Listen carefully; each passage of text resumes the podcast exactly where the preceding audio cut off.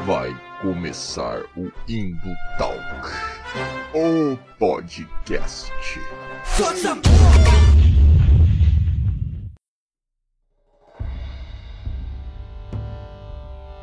E fala galera das interwebs! Aqui quem fala é arroba Valdirzeira novamente. Esse já é o segundo Indo Talk do ano. E nesse aqui a gente vai falar sobre cinema, mais especificamente os novos rumos do cinema mundial. Afinal, 2020 não foi um ano fácil para ninguém, né? E a gente não tem razão nenhuma para crer que 2021 será menos pior. Porém, uma classe em particular sofreu um impacto especial durante essa pandemia, né? Foi a classe artística uma vez que shows, peças de teatro, sessões de cinema e qualquer forma de apresentação cultural tiveram que ser canceladas, justamente devido à preocupação das autoridades com aglomerações. No entanto, após meses de pandemia, até os maiores conglomerados culturais e mega empresas de entretenimento sentiram os impactos econômicos desse momento turbulento na história da humanidade. Mas existe um setor que sai fortalecido após todo esse caos que a gente está vivendo. É claro que eu estou falando da indústria que produz a cloroquina. Não, não, tô brincando. Eu estou falando dos serviços de streaming, né? Afinal, o serviço de streaming vai destruir a forma como consumimos cinema hoje em dia? Mas se você conhece esse podcast, me conhece, sabe que eu tenho propriedade alguma para falar sobre isso, né? E é por isso que eu chamei o meu verdadeiro mestre quando o assunto é cinema e audiovisual, Danilo Custódio. Salve, salve galera! Sejam bem-vindos aí ao Indo Talk. Acho que esse papo aí vai render, hein? Opa, vai render sim.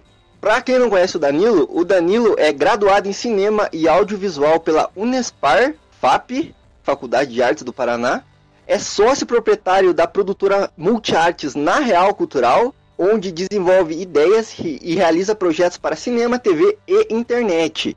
Ou seja, o cara é fera. Além disso, ele transita nas vertentes como produtor e realizador, sendo vencedor do Prêmio Brasil de Cinema Infantil, indicado pela Academia Brasileira de Cinema ao Grande Prêmio do Cinema Brasileiro. Ambos pelo seu primeiro curta, Pai aos 15, que olha, é muito massa além de atuar profissionalmente em webséries, videoclipes e filmes de curta e longas metragem. Além disso, ele atua também nas áreas de roteiro, produção, direção, fotografia e edição e som. Além disso, na área de educação, ele atua como professor de cinema e audiovisual no Espaço de Arte, onde ministra palestras, oficinas e workshops, as quais eu já tive o privilégio de participar de uma de direção para audiovisual e posso atestar. O cara é fera, galera. É isso aí, Danilo. Tá feito o resuminho certinho aí das suas competências, cara? Cara, falou, tá falado, é isso mesmo. então, pra você que tá ouvindo, a gente sabe que o Danilo tem propriedade para falar aí, o cara atua tanto na área de educação como produção. E ó, os curta dele, os filmes dele que eu vi é muito massa. E eu tive o privilégio de aprender com ele, né? Bom, então vamos começar a tocar essa bagaça aqui, vamos falar de cinema, vamos falar de streaming, vamos falar de forma de distribuição de filme aí.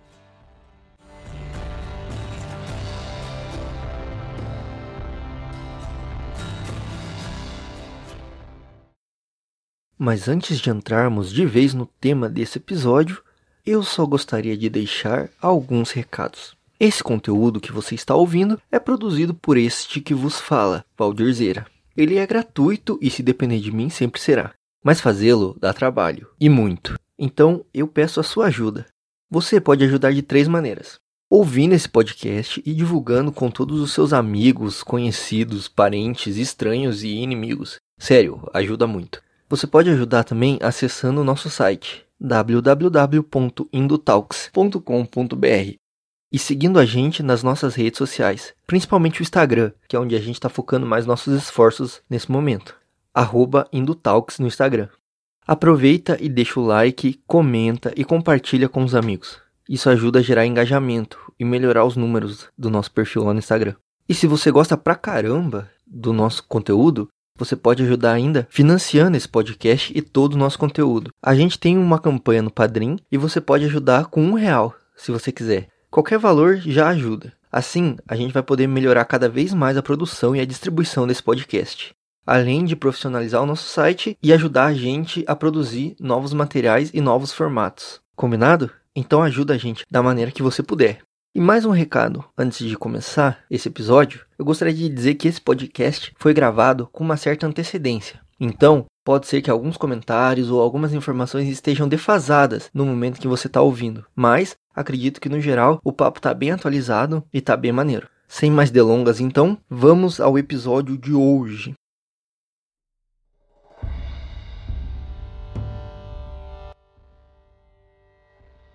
Desde o surgimento da Netflix, ainda no final dos anos 90, o streaming vem ganhando cada vez mais espaço. Porém, parece que foi em 2020 que esse modo de consumir produtos audiovisuais conquistou de vez o público e estabeleceu a sua dominância. Eu não sei se o Danilo vai concordar comigo, mas eu enxergo nesse ano de 2020 que passou aí três fatores que corroboraram para que o streaming conseguisse dominar o mercado de audiovisual. O primeiro deles é a pandemia e a quarentena, que mudou drasticamente as nossas vidas e fez com que a gente ficasse preso em casa, né? Então, já que a gente estava preso em casa, uma forma de passar o tempo, de se distrair, é consumindo Netflix, streaming, Amazon, né? Além disso, duas coisas também corroboraram para isso. A chegada da Disney Plus aqui na América Latina e no Brasil e uma decisão que chegou ali no finalzinho do ano, pegou todo mundo de surpresa, que foi a decisão da Warner de lançar os filmes dela simultaneamente no streaming e nos cinemas, onde estava aberto, né, os cinemas. O que, que, você acha, Danilo? Fiz uma leitura certa aí do, do cenário? Cara, você fez uma leitura corretíssima. Acho que esse cenário aí da pandemia, né, com esse contexto aí de isolamento social, né, de distanciamento e tal, é, isso com certeza deu uma esfriada é, em todo o setor artístico, né? não só no cinema, mas também no teatro, né? É, enfim, em qualquer tipo de espetáculo, shows. Né? O cinema ele sofreu um, uma, vamos dizer assim, deu uma freada, né? Ele vinha, é, o cinema sempre veio numa crescente muito grande. É um mercado que nunca é, esteve em queda né, desde o seu surgimento aí, e falando a nível internacional, né? Só que com esse contexto da pandemia, houve essa redução de público e o investimento, como a gente sabe, principalmente nesse contexto do cenário é, cinematográfico hollywoodiano, né? Quando a gente fala aí da, do domínio do mercado americano no mundo, então a gente tem Hollywood aí inserido nos mercados de todos os países praticamente, e é um, um mercado que investe muito dinheiro, né? Então você vê, para fazer um filme lá em Hollywood, os caras gastam 300 milhões de dólares. Então, assim, é um, é um investimento muito alto, né? Claro que é um investimento alto com retorno certo, porque os caras gastam 300 milhões de dólares e faturam um bilhão na primeira semana de estreia do filme. Só que esse bilhão não veio dessa vez, os investimentos acabaram não tendo retorno, muitos deles, né? investimentos altíssimos. Isso fez com que a indústria tivesse que se reposicionar no mercado de alguma forma para não morrer na praia, vamos dizer assim. E eu acho que foi uma decisão acertadíssima é, essa questão de migrar né, os lançamentos cinematográficos para o streaming, como a Warner anunciou. Acho que quem não for nessa corrente, quem quiser andar na contramão disso daí, vai sofrer mais. Não é só na área do cinema e do audiovisual, isso daí é geral, né, em todas as áreas. Então hoje em dia a gente trabalha via home office, Hoje em dia é, existe todo um cenário que está colocado aí para gente que é muito diferente do cenário que a gente via um ano, dois anos atrás, né? Então o cinema ele novamente se reinventou e, e o streaming vem com força. Se preparem, comprem os seus home theaters e as suas telas grandes, porque a partir de agora vai começar a compensar. É, a televisão aberta brasileira já dá o, o papo, né? Cinema em casa, né? É, exa exatamente, cinema em casa. Essa, essa questão de consumir o filme em casa, né? Ela é bastante delicada, assim, por N aspectos, né? Se a gente olhar para a questão mercadológica, né? Eu como produtor cinematográfico, por exemplo, olhando pela questão financeira, né, de mercado, é muito mais vantajoso vender o filme no cinema do que vender o filme via é, vídeo on demand, via streaming porque você ganha mais. As pessoas que consomem o streaming, elas pagam uma mensalidade que é, vamos dizer assim, pequena. 20 reais, 30 reais por mês. Sendo que para você ir no cinema uma única vez você já gastava isso, 20 reais, 30 reais, né? Então, quando o cinema tem a possibilidade de faturar por ingresso vendido, né, você tem um volume financeiro de venda muito maior. É, em contrapartida, a gente tem também essa questão do domínio do mercado. Né? Não é todo mundo que consegue estrear no cinema, então é difícil você chegar lá né, com seu filme numa sala de cinema. E mesmo quando chega, é difícil ainda fazer um dinheiro, porque as pessoas são relutantes, elas não vão ver um filme desconhecido, né? elas sempre vão preferir ver aquele filme que está todo mundo falando, que está na mídia, do que ver aquele filme que ninguém nunca ouviu falar. Então é muito difícil você competir. Né? Mesmo quando você consegue chegar no cinema, você acaba ficando escanteado, assim, marginalizado, vamos dizer. E o streaming, ele vem para romper com isso. Agora você tem acesso a uma lista vasta de conteúdos, onde você pode acessar o conteúdo que você quiser através de uma pesquisa prévia, inclusive. Então você pode ver lá o nome do filme, você pode acessar o YouTube, ver o trailer, você pode acessar um site ler sobre o filme, né? Então, querendo ou não, essa questão das múltiplas janelas aí que a internet nos possibilita, ela acaba é, tendo seus, os seus pontos positivos e negativos, né? Eu acho que o streaming veio para chegar, para ficar e a gente tem que aceitar, numa boa, se adaptar a ele, né? Começar a pensar, produzir para esse tipo de, de janela, porque é um caminho sem volta. Legal. E você falou enquanto produtor, né? Agora você enquanto espectador, enquanto consumidor de cinema, você sente saudade da sala de cinema ali? Ou já acostumou já com essa pandemia? Cara, não tem como acostumar, né? É, não sei. É, falando não só como espectador de cinema, mas eu sou um indivíduo assim que eu, eu gosto de sair, eu gosto de, de ir a um evento, né? Ao invés de assistir um show pelo YouTube, eu prefiro ir ao show pessoalmente. Né? Eu gosto de ir ao teatro, eu gosto de ir ao cinema. Eu gosto de sair, de socializar, né? E querendo ou não, a, a ida ao cinema sempre foi também um evento social, né? Primeiro porque raramente você vai ao cinema sozinho. Não vou dizer que não vai, porque você vai, né? Vez ou outra, eu costumo ir sozinho, às vezes você não tem companhia, você quer ver muito filme, vai. Mas a maioria das vezes você combina com a galera de ir no cinema, né? Pô, vamos ver aquele filme que vai estrear. Então acaba sendo um evento. E eu acho que esses eventos sociais eles fazem falta na vida de qualquer indivíduo, né?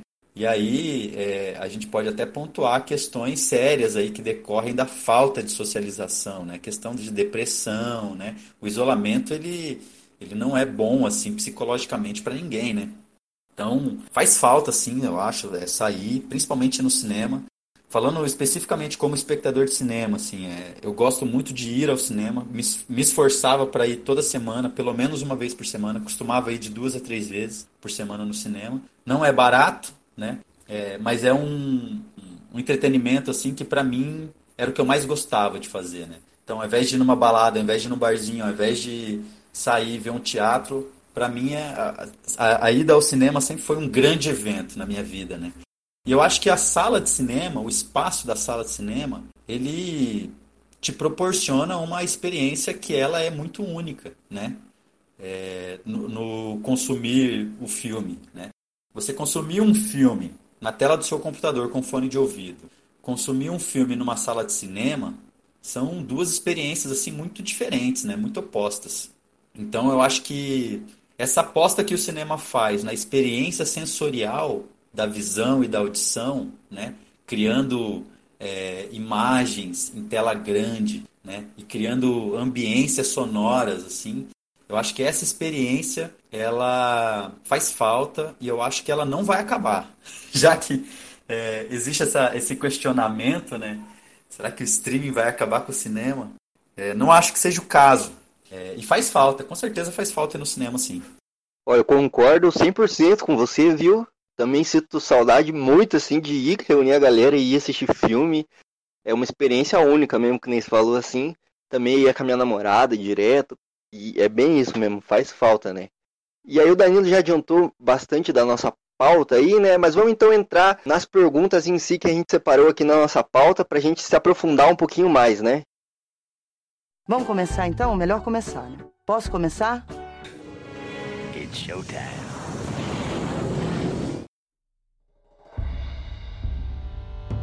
Bom, nesse primeiro bloco eu separei aqui algumas perguntas mais genéricas, assim, para falar sobre a forma de distribuição dos filmes quando o filme já está pronto. Porque o streaming em si, ele é uma forma de distribuição dos filmes. Mas o que isso significa? Quem produz os filmes é, não pode simplesmente jogar essas produções nas salas de cinemas. Tem todo um trâmite, tem toda um, uma escala de, de produção empresarial mesmo, industrial mesmo, né? Só que recentemente a Warner decidiu que ia lançar seus filmes direto no streaming. O que mudou muito essa estrutura, assim. E deixou, inclusive, muita gente pistola, né? Entre eles o diretor Christopher Nolan e os executivos da Legendary. Mas isso a gente vai falar um pouco depois. Mas por que essa confusão toda? A Warner não é a dona dos filmes? Ela não pode simplesmente jogar os filmes da onde ela quiser, assim? É sobre isso que a gente vai falar. E eu já começo com a primeira pergunta pro Danilo, falando sobre como funciona a forma de, de distribuição desses filmes hollywoodianos aí que o Danilo colocou no começo, né, do papo. Muita gente, principalmente os mais interessados é, em cinema, sabe como funciona a produção do filme. Alguém ali tem uma ideia, um roteirista ou um produtor, e aí escreve um roteiro, vende essa ideia para o estúdio. Aí esse estúdio compra os direitos e investe na produção. Contrata equipe técnica, câmera, diretor, contrata o elenco, faz a edição e a finalização. Mas e quando esse filme está pronto, ele já está embalado? Qual que é o caminho que ele faz para o cinema, assim? Lembrando que a gente está falando desses filmes nos padrões hollywoodianos. Como é, Danilo, que esse filme faz para chegar no cinema? Certo. É, vamos lá. Primeiro, assim, é preciso entender que existe um, um modelo, né? Um modelo que ele é, está implementado, é o padrão, vamos dizer assim. E esse modelo do mercado de cinema, ele funciona através de um de um tripé que sustenta esse, esse mercado. E esse tripé, ele, ele é a parte de distribuição, a parte de produção de conteúdo e a parte de exibição de conteúdo, né? São três lugares, assim, aonde o mercado audiovisual é explorado. Então, você pode ter uma sala de cinema, ser dono de uma sala de cinema e estar inserido como empresário do mercado audiovisual, né? Do mercado de cinema. A mesma coisa a questão da produção e a mesma coisa a questão da distribuição. Pois bem, é, existem questões aí legais, né? Não vou entrar aqui em detalhes, acho que nem cabe, mas é, é, possível procurar na internet aí quem tiver interessado e tal. Mas existem questões legais que impedem uma empresa, um CNPJ, de atuar nessas três áreas ao mesmo tempo. Né? É uma questão da lei da, do monopólio de mercado e tal. Então, para impedir que uma empresa seja é, dona de um monopólio, ela não pode atuar nessas três áreas, né? Ela precisa atuar no máximo em duas. Então a empresa pode ser uma produtora e uma distribuidora, ou uma distribuidora e uma exibidora, ou uma produtora e uma exibidora, por exemplo, mas não as três, né? É, pois bem, vou, vou pegar como exemplo aqui o meu caso, né? Nós temos uma produtora audiovisual, né? Somos eu e mais duas sócias, a Cássia e a Thaís, e nós produzimos conteúdo para cinema, TV, internet, né? Streaming, temos alguns projetos. Somos uma produtora nova que estamos no mercado há pouco tempo. Nós temos até agora na nossa cartela, de, no nosso cardápio, vamos dizer assim, cinematográfico, né, os produtos que nós temos à disposição do mercado, por enquanto são curtas metragens é, e a gente tem projetos, projetos de longa, projetos de série, né, que a gente está tentando emplacar com alguma parceria de produção.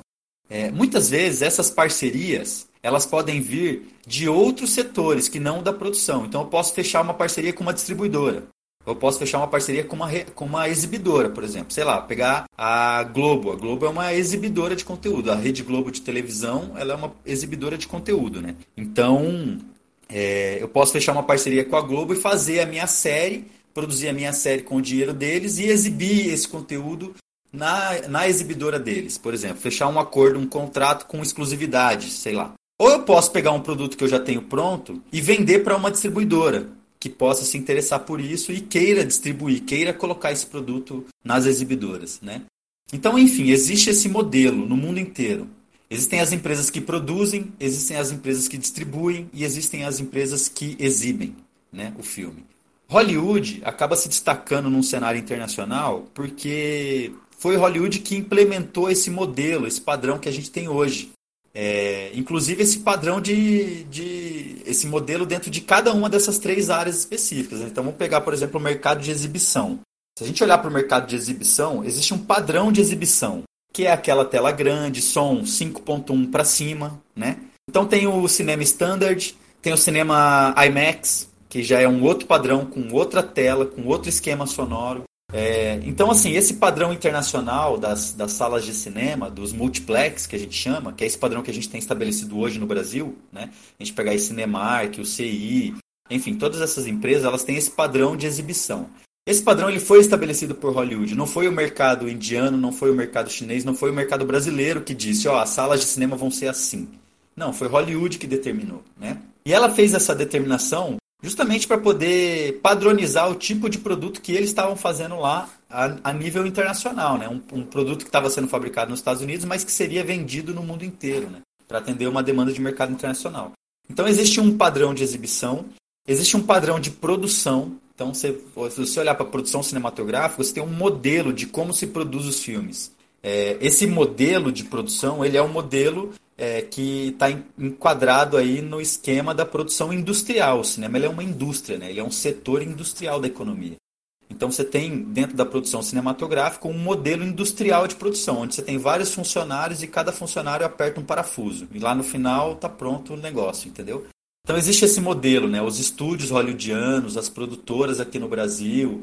Claro que isso não ingessa, você pode produzir do seu jeito, né? E é possível, inclusive, fazer cinema de várias maneiras diferentes, né, conforme a gente vem estudando aí, aprendendo.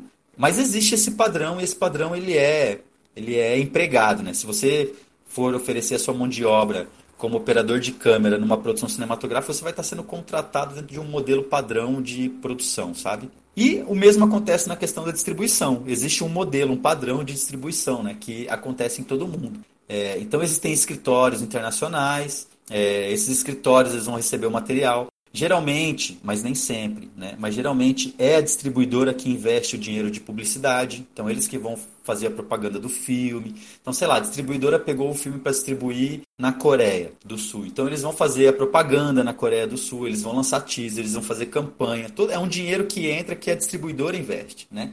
É, e no final das contas, se a gente olhar para esse tripé, produção, distribuição e exibição, a grande fatia do dinheiro fica na mão das exibidoras e das distribuidoras. A produtora, ela acaba ganhando muito pouco dentro desse todo aí, né? Ó, Danilo, desculpa te cortar só, mas falou da questão do, do dinheiro do marketing, né? E muitas vezes esse dinheiro supera até mesmo a própria produção, né? O valor que a produtora investiu para fazer o filme, né? Sim, sim, muitas vezes. Por isso que tem tanta briga interna, né, assim, entre eles ali, né? É só esse comentário que eu queria fazer só. Exato, exato. Acaba sendo uma questão de direito patrimonial, né? Tipo, você está colocando dinheiro no filme, você acaba virando sócio do filme. Então, as distribuidoras acabam se tornando donas também do filme. E elas ganham uma fatia muito grande né, desse, desse produto que elas estão distribuindo. A distribuição é hoje aonde você fatura mais. Né? As distribuidoras, elas são as empresas que mais faturam. Então, quando você olha para essas grandes empresas hollywoodianas aí que a gente conhece só de ver o, a logo, né? Tipo, sei lá, a Disney, a Warner, né? A Fox, que agora é Disney também. Mas enfim, quando você pega essas grandes essas grandes empresas americanas, você vai perceber que elas são na verdade distribuidoras. Tipo, a Disney, a Warner, elas distribuem o conteúdo.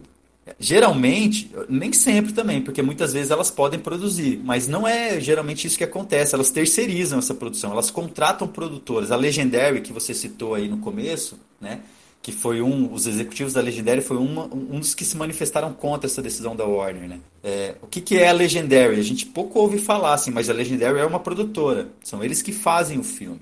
Né? E geralmente quem distribui o conteúdo da Legendary é a Warner. Então, assim, você acaba, querendo ou não, quando você toma uma decisão dessa, como foi o caso da Warner, de não é, de exibir simultaneamente no cinema e no streaming, né, você acaba abalando essa estrutura, esse tripé. Você desestabiliza isso que está montado já, esse esquema que está montado há muitos anos, são centenas de anos já trabalhando desse jeito. E isso abala toda a estrutura do mercado. Né? Então, assim, as pessoas ficam inseguras, os empresários começam a pensar que eles não podem investir tanto dinheiro ali, vão ter que investir de outro jeito. Então, assim, é, existe uma mudança que está colocada no tabuleiro do jogo e, e essa mudança está abalando as estruturas de como as peças estão organizadas, entendeu? Então é mais ou menos por aí que funciona a coisa. Por isso tanta, igual você falou, né, deixou muita gente pistola. Tanta gente ficou pistola por causa disso, porque agora eles começam a se questionar se eles inclusive vão fazer parte do jogo, sabe? Então assim, com certeza empresas que existiam vão quebrar, empresas que não existiam vão vão surgir sabe? Empresas que estavam falindo vão, vão ressurgir com força. É o caso da Marvel, por exemplo, que hoje já nem é mais uma empresa enfim, independente, né? Hoje já faz parte de um conglomerado maior que é o da Disney. Então a Marvel ela surgiu nesse panorama do mercado do streaming. Se não fosse pelo mercado do streaming, a Marvel jamais teria tido forças para ser quem ela é hoje. Então tem essa questão também. São coisas que vão mudando, né? É, e toda mudança ali tem a, a sua a reação a ela, né? Justamente por isso que você colocou, né? Tem um tabuleiro montado já, né? E as pessoas sabem onde se encaixar. Pois é. Aí você pensa, ó, os exibidores, né, os donos de sala de cinema, eram peças chaves nesse jogo. Agora eles não são mais, já são completamente descartáveis até. Para você fazer dinheiro, você não precisa mais exibir numa sala de cinema. Você pode exibir só via streaming, você vai faturar tão bem quanto. O Netflix está aí para provar o quanto se fatura bem, né? Se alguém tinha alguma dúvida se vale mais a pena vender o filme no cinema ou no streaming, eu acho que essa dúvida já caiu por terra, porque está provado que vale a pena vender no streaming. Né? Agora, eu acho que vale a pena vender no cinema também. Não dá para abandonar o mercado. Ele existe. As pessoas vão continuar consumindo cinema. Né? Eu estava lendo esse tempo atrás aí uma, uma notícia que saiu falando sobre essa questão do mercado mesmo, né? foi no Infomone.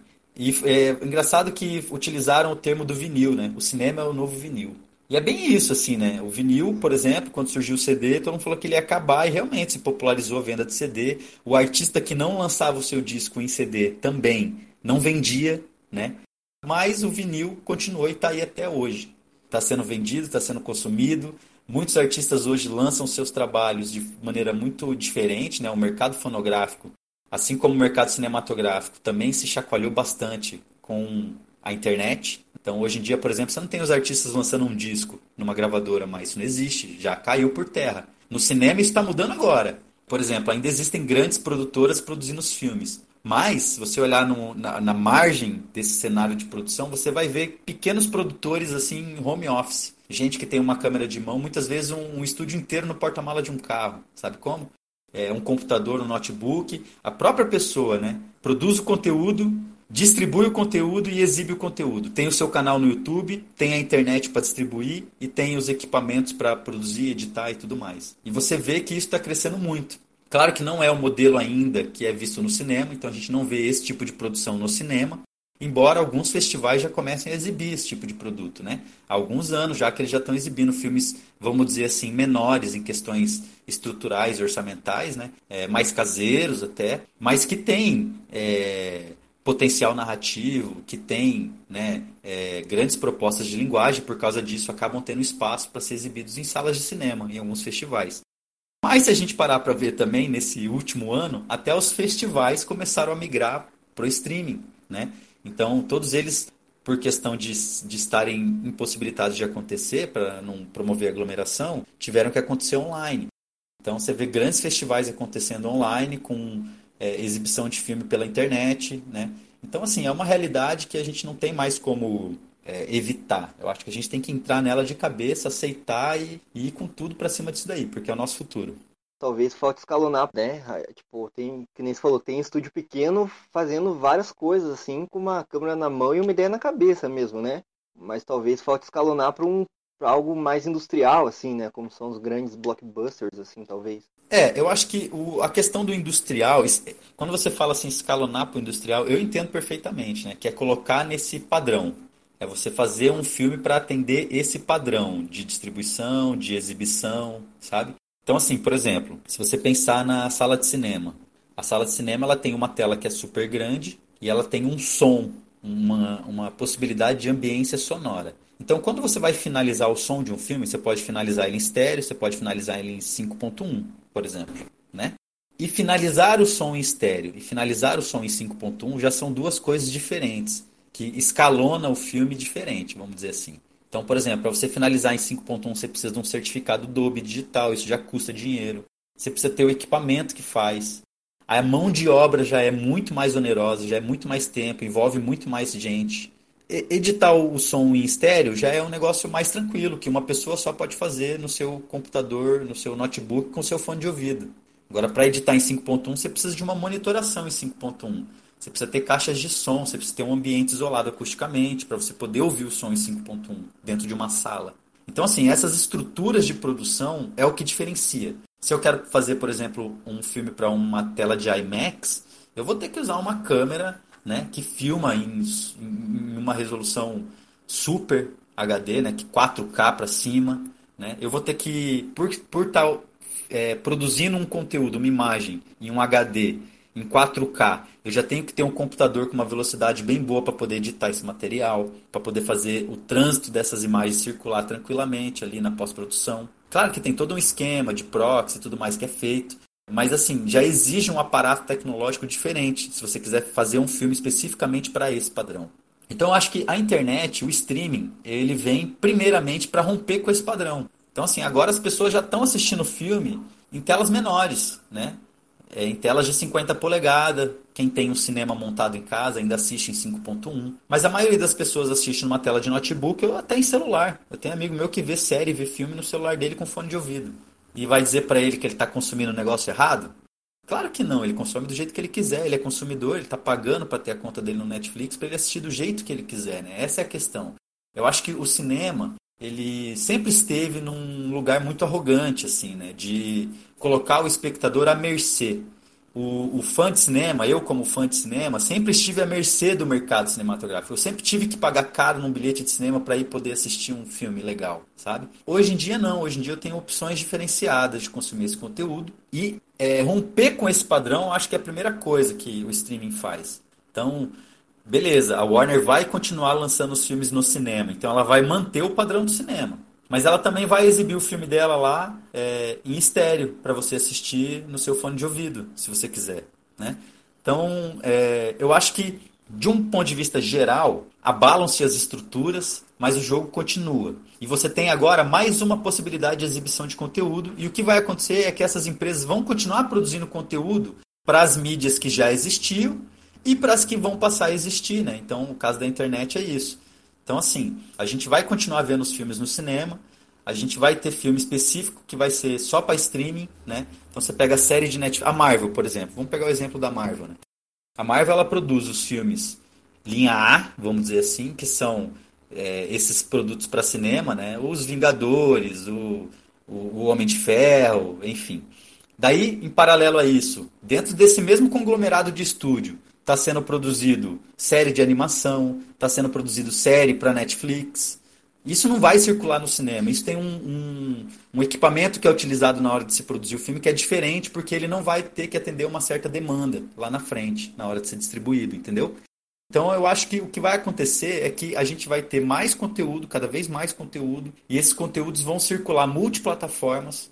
Né? Eles vão ter, para que o conteúdo faça sucesso, ele tem que ser possível de ser consumido em multiplataformas, né? Então você vai ter opção de som estéreo, opção de vários tipos de legenda, dublagens até, né? Então hoje em dia você vai é, numa sala de cinema, você tem que escolher se você vai ver o filme dublado ou legendado. E muitas vezes você não tem opção, né? Você só pode ver legendado ou só pode ver dublado. Porque é muito difícil uma sala oferecer os, um, o mesmo filme nessas duas opções, né? Acontece raramente, mas é muito difícil.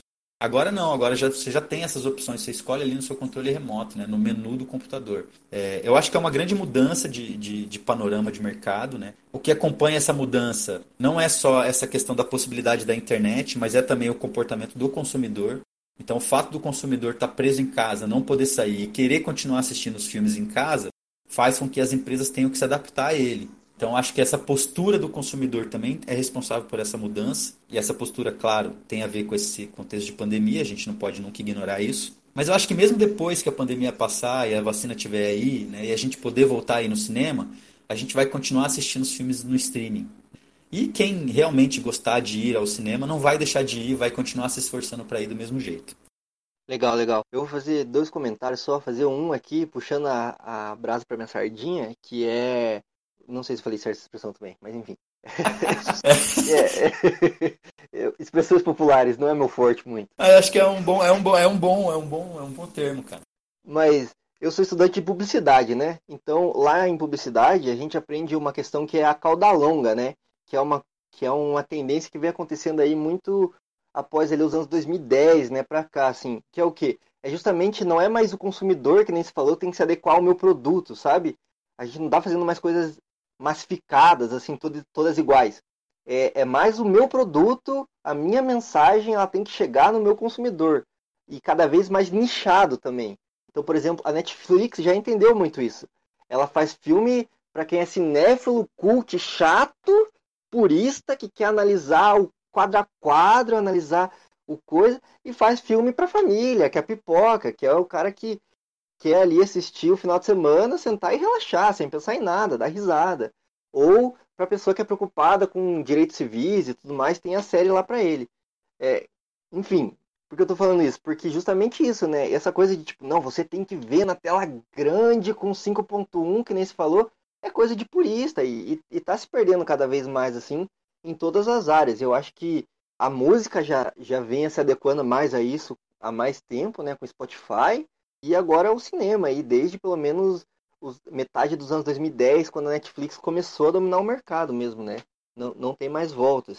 E a outra coisa que eu queria falar é daí já é uma pergunta mesmo que encaminha para minha segunda pergunta daí, que é nesse tripé como os, os serviços de streaming se encaixaram.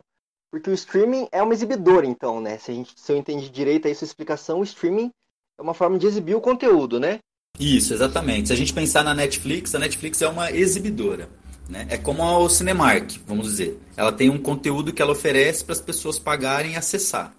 Legal, legal. E assim, até onde eu, eu, sei, assim, né? Até onde eu estudei, pelo menos por conta, assim, existia nesse cenário tradicional, pelo menos, é, pré-pandêmico, existia toda uma, uma hierarquia dessa distribuição e exibição. Primeiro, os filmes iam para o cinema, assim, impreterivelmente, né? A primeira forma de lançar o filme era nas salas de cinema. Depois eles iam indo para venda de DVD, aluguel de DVD, Blu-ray, até cair na televisão, né? Que era primeiro até onde eu sabia também ia primeiro para TV fechada e aí os serviços on demand e aí TV aberta, assim. Por isso que muitas vezes a gente via um filme que a gente já tinha visto 20 vezes, por exemplo, e aí uma emissora de TV aberta, tipo a Globo ou SBT, iam exibir e falavam estreia, né? Não é estreia nada, cara. A gente já viu, mas é estreia na TV aberta, né? E eu queria saber se eu tô certo, assim, e como é que o, o streaming mudou isso, esse cenário, assim, de, de exibição. Certo. Assim, cara, existem várias exibidoras, né? Exibidoras de conteúdo audiovisual. O cinema é uma dessas exibidoras, né? As salas de cinema. Então, vamos pegar a Cinemark, o CI, são exibidoras concorrentes que exibem conteúdo em um mesmo padrão, que é o cinema, né? Aí você tem lá o SBT, a Globo, que você citou, que são duas exibidoras de TV aberta, que também são concorrentes, que exibem conteúdo em um outro padrão, que é a TV. São padrões diferentes, né? E normalmente quando você tem é, exibidoras que estão é, atrás de conteúdo para esses padrões, o que se costuma fazer é produzir conteúdos para atender a esses padrões. Então, assim, é, a, a TV produz o conteúdo para atender a exibição da TV. O cinema produz conteúdo para atender a, a, exibição do cinema. Quando eu digo cinema produz conteúdo, eu estou dizendo o mercado cinematográfico de produção. Né? E quando eu digo a TV, é a mesma coisa. A Rede Globo, por exemplo, ela tem um braço de produção, ela tem um braço de exibição e ela tem um braço de distribuição. São empresas diferentes. Então, por exemplo, a Globo Filmes é uma distribuidora. É, geralmente ela contrata uma produtora, que é, sei lá, a Conspiração Filmes. E ela vai exibir isso em um outro lugar, que é a Cinemark, se for um filme para cinema.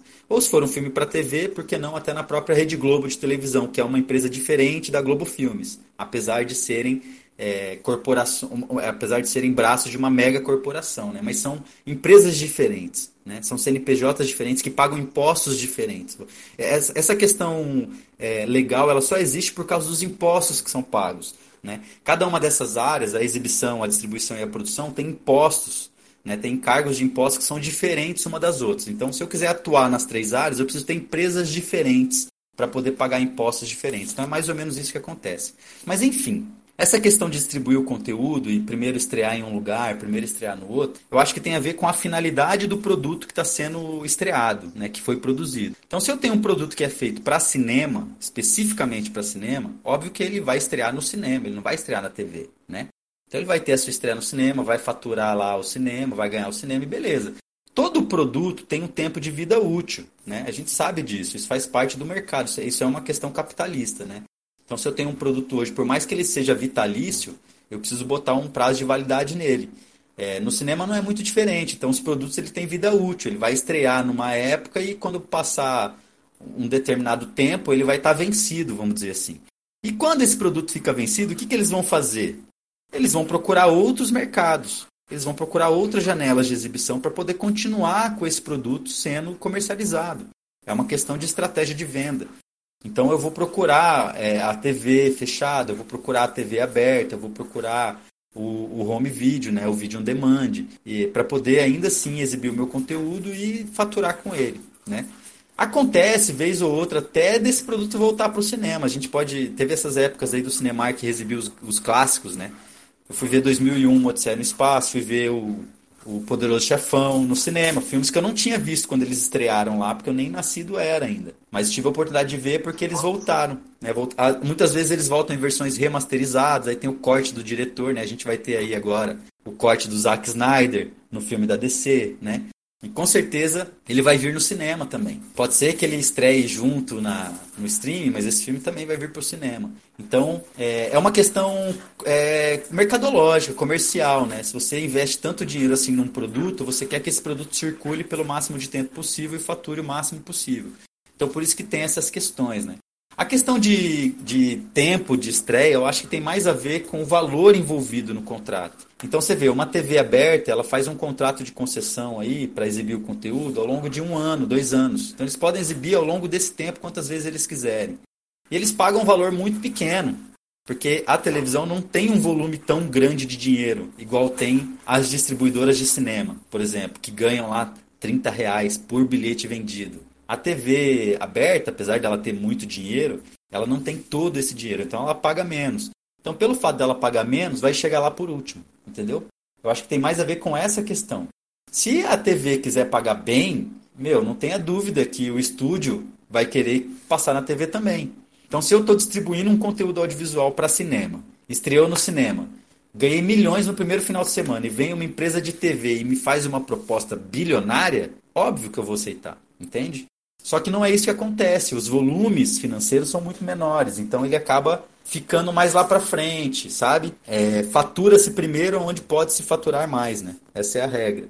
Então acho que tem muito a ver com isso a sua pergunta, sabe? É, essa questão de você. De, antigamente tinha a questão do DVD, né? Que você citou, e mais ainda na minha época a questão do VHS. É, o home video. Não vamos falar de DVD nem de VHS, vamos falar de home video, porque é a mesma coisa que o vídeo on demand hoje.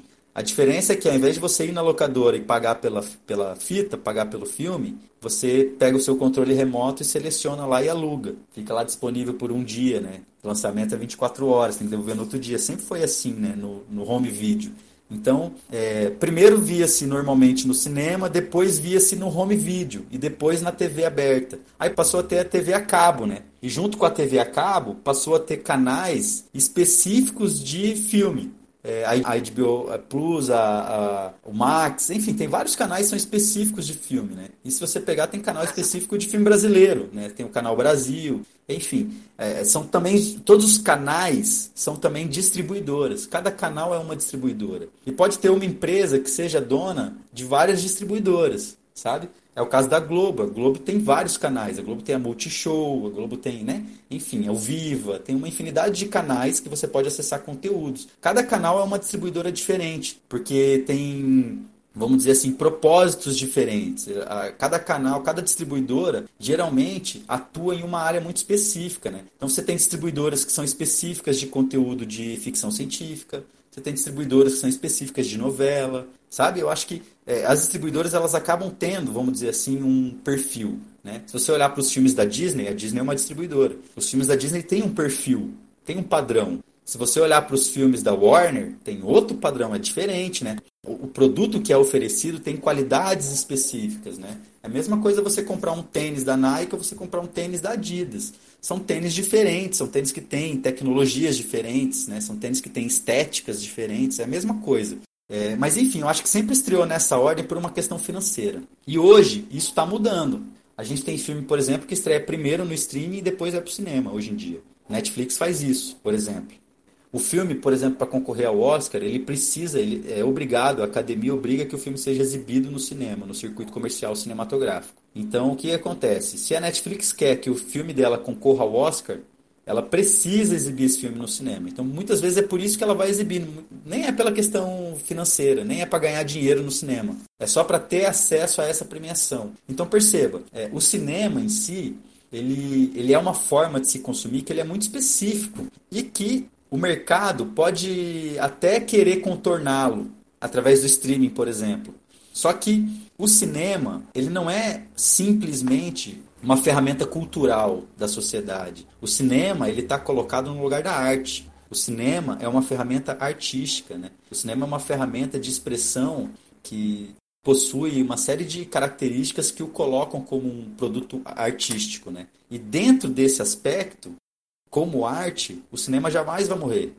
Pode ser que ele morra como mercado. Pode ser que as salas de cinema estejam condenadas dentro desse modelo que tem hoje, cobrar ingresso caro e ter 10 salas de cinema no multiplex. Pode ser que eles tenham que rever esse conceito. Pode ser que daqui a pouco os cinemas de rua voltem. A gente teve aí essa questão é, da pandemia dos drive-in, né? Que, que enfim, é, algumas alternativas, alguns lugares, alguns espaços trouxeram essa alternativa de volta, né? A questão do drive-in para você poder assistir o seu filme ali isolado dentro do seu carro. É, então, assim, são questões muito específicas, né? É, o cinema como arte, ele é uma ferramenta que ele faz parte já da, do entretenimento social, mas ele, ele é muito mais que isso, né? Ele faz parte da formação social. O cinema é uma ferramenta de formação, de transformação. O indivíduo, ao consumir um filme, ele apreende coisas, conceitos, é, metodologias, é, vivências, né? Ele pode nunca ter ido para um determinado lugar, mas a partir do momento que ele assiste um filme, dependendo de como esse filme é feito, dentro dos conceitos artísticos, o filme pode trazer todas as sensações de como é estar naquele lugar para ele, se ele quiser, visuais e, sonoras, né? através do, da imagem e do som. Então, assim, o cinema é uma experiência. Essa é a questão. E a experiência cinematográfica, ela é uma coisa que vai se transformar, ela vai mudar, com certeza, né? Nada é engessado na, na vida, tudo se transforma. É, assim como ela vem se transformando, o cinema nos anos 90 era diferente do que é hoje, e daqui 10 anos vai ser totalmente diferente também. Mas essa, essa experiência cinematográfica ela é permanente e ela nunca vai ficar para trás. Eu acho que ela sempre vai ter espaço. As produtoras de conteúdo audiovisual, elas vão produzir talvez muito mais, um volume muito maior de conteúdo para o streaming, por causa da demanda desse mercado, mas eles vão continuar produzindo. Quem está interessado em fazer arte cinematográfica vai continuar produzindo filme para cinema. Né? Então tem essa questão. Cara, eu vi uma análise assim no YouTube, é, do Gustavo Cunha, é um youtuber aí que fala sobre cultura pop, e eu Queria ver o que, que você acha, assim. Ele, é, que é justamente naquilo que você estava falando agora há pouco, assim, sobre o tripé, né, da, da distribuição e da exibição e da produção dos filmes. Quando tinha esse tripé, o bolo, ele era maior, que nem se falou, tinha filme que batia bilhão de dólares, né, ao redor do mundo. Mas acontece que você tinha que dividir esse bolo em três, né? E aí cada um ficava com seu pedaço, maior ou menor. Agora as distribuidoras estão vendo que elas podem ficar com o bolo inteiro para elas. Pode ser que o bolo seja menor, que nem se falou, né? O ingresso do cinema é 30 reais e vai tantas pessoas. O serviço de streaming você paga ali vintão, trintão, quarentão por mês. Mas esse dinheiro vai para uma, uma empresa só, né? Você não precisa dividir com mais três, assim. E aí ele faz justamente sobre isso, né? Porque é esse interesse comercial que está levando Disney, está levando Warner, está levando HBO, todo mundo a fazer seu serviço de streaming, né? E, e lucrar com isso, assim. E outra coisa é que ele falou também que nesse cenário, os filmes vão voltar a ser, as salas de cinema vão voltar a ser como era na era pré-blockbuster, assim, que os filmes não eram tão grandiosos, não se gastava tanto dinheiro para fazer um filme no cinema, relativamente, né, gastava-se muito, muitos dólares, obviamente, mas não tanto quanto hoje, porque o resultado comercial não era tão esperado, assim, né, depois que surgiu os blockbusters, que aí os estúdios estavam investindo mais dinheiro, porque eles vão colher mais dinheiro na frente também. Você acha que essa é uma análise certa, assim? Cara, eu acho que ela é correta em partes. Primeiro, assim, essa primeira questão que você colocou ali, né? da distribuidora ficar com a fatia inteira do dinheiro. Se você olhar só para o dinheiro que você paga para Netflix, tipo a mensalidade lá, 30 reais, você tem toda a razão. Mas não é só isso que você precisa gastar, certo? Para assistir um filme. Você precisa ter internet, por exemplo. É, eu achei interessante que você trouxe na sua pauta ali é, a fala do Villeneuve, né? Que ele diz que a Warner, quando decidiu, né, com essa decisão aí da Warner de, de estrear também no streaming, a, a TIT sequestrou um dos mais respeitados estúdios da história do cinema. É, e ele cita essa, essa sigla, a TIT. E a AT&T é uma empresa de telefone, é uma companhia telefônica norte-americana. Ela já foi a maior companhia de telefone do mundo, hoje ela não é mais, mas ela ainda é a maior é, empresa de TV a cabo do mundo. Então, assim, para que você possa acessar o conteúdo do streaming, você precisa da distribuidora. E aqui no caso da distribuidora, nossa, do, é, voltando a falar desse lance do jogo, né? As peças do jogo. A gente não tem mais essas distribuidoras do cinemão mainstream. O que a gente tem agora são as companhias telefônicas que vendem a nossa internet. Eu, por exemplo, aqui em casa pago a Claro. Então, pago lá cento e tantos reais por mês para eles, para eu poder assistir o meu filme. Então, ó, eu estou pagando 30 reais para Netflix, mas eu pago cento e tantos reais para Claro. Quem que está ganhando mais dinheiro? Fala para mim. então, assim, né, cara, é, é complicado essa questão. Eu ainda acho que Claro, a gente não tem dados, não tem números aqui, eu não fiz nenhuma análise sobre isso de mercado, mas eu falo seguramente que quem ainda está ganhando mais dinheiro são as distribuidoras. Em segundo lugar, são as exibidoras, no caso da Netflix, no caso da Disney Plus, no caso da Amazon. E por último, os produtores, como sempre, são os que ganham menos. E ainda assim os produtores ganham, né? Porque se a gente pegar ali os conteúdos da Netflix, tudo que é original Netflix não foi produzido pela Netflix. Ele é terceirizado. Então você tem uma, uma empresa que a Netflix contrata para produzir aquele conteúdo. E muitas vezes, assim, muitas vezes mesmo, são essas empresas terceirizadas que trazem o conteúdo. Então você tem feiras, encontros de negócio, onde uma pequena produtora senta com a Netflix e vende a ideia de um projeto. E aí a Netflix fala, ó, oh, que legal, beleza, toma o dinheiro aí para produzir. E aí essa empresa vai lá e produz. Assim funciona basicamente no mundo inteiro. Por isso que a Netflix consegue produzir no mundo inteiro, em diversas línguas, e muitas vezes por isso que os produtos são tão diferentes. Existem coisas da Netflix que são muito boas e coisas que são muito ruins, né? Porque são empresas, produtores, pessoas completamente diferentes que estão fazendo aquele conteúdo. A Netflix só está exibindo, ela só está nessa função de exibidora. E, lógico, muitas vezes acontece da exibidora ou da distribuidora entrar nessa parceria, né, nesse produto, como sócio desse produto. É o caso dos originais Netflix. Como a Netflix coloca o dinheiro, eles se tornam sócios majoritários nos direitos patrimoniais da coisa. E tem essa questão da exclusividade, né? Só vai estar tá sendo distribuído na, na exibidora deles, na janela deles. Claro que eles podem negociar isso depois e tal, né? Mas enfim, eu acho que essa questão ela é certa em partes, né? Eu acho que o, o, o, o exibidor não está ganhando sozinho. As produtoras ainda estão ganhando. Eu acho que teve um boom também de produções, né? Muitas produtoras surgiram e muitas mais ainda vão surgir para atender essa demanda, que é cada vez maior. Se você olhar aqui para o Brasil mesmo, a Netflix está investindo pesado em séries aqui, e não só a Netflix, né? A gente tem é, muitas produções acontecendo.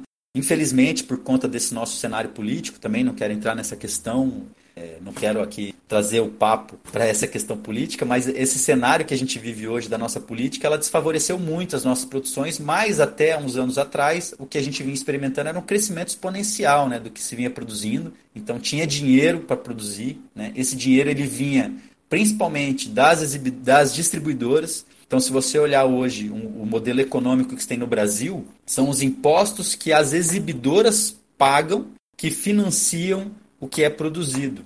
Olha só que interessante. E é super inteligente. Então, a, a, Claro, a Claro, a Vivo, todas essas empresas de telefonia que hoje exploram o mercado de exibição audiovisual, né, de streaming, então essas empresas elas pagam imposto para poder explorar esse mercado audiovisual. E esse imposto, esse dinheiro que vem desse imposto é o que financia a produção cinematográfica nacional. É um modelo que é, que é copiado, ele, ele tem em vários lugares do mundo, inclusive nos Estados Unidos. Então você vê, as distribuidoras ganham tanto dinheiro que são elas que financiam. E o que existe hoje é uma corrida vamos dizer assim, dentro da, das, das, dos congressos aí, não é só no Brasil, no mundo inteiro, para tentar entender como que eles vão taxar de imposto agora esses serviços de exibição. Porque as distribuidoras já, já eles resolveram isso lá em 2011, 2012, se não me engano. Agora a questão da exibição, né? Porque as salas de cinema pagam imposto. Ok, mas os serviços de streaming, a Netflix, a Disney, a Amazon, ainda não se tem um modelo, ainda não se tem uma parada assinada, né? É, não existe ainda um, um, um contrato, vamos dizer assim, para elas explorarem esse mercado aqui no Brasil. Só que como a internet é uma parada internacional, então também as fronteiras se acabaram, né? Então é complicado. Toda essa questão é uma questão complexa que eu acredito que vai ser resolvido ao longo dos anos, provavelmente mais lentamente em determinados governos, mas é como a briga lá do Condecine aconteceu em 2011.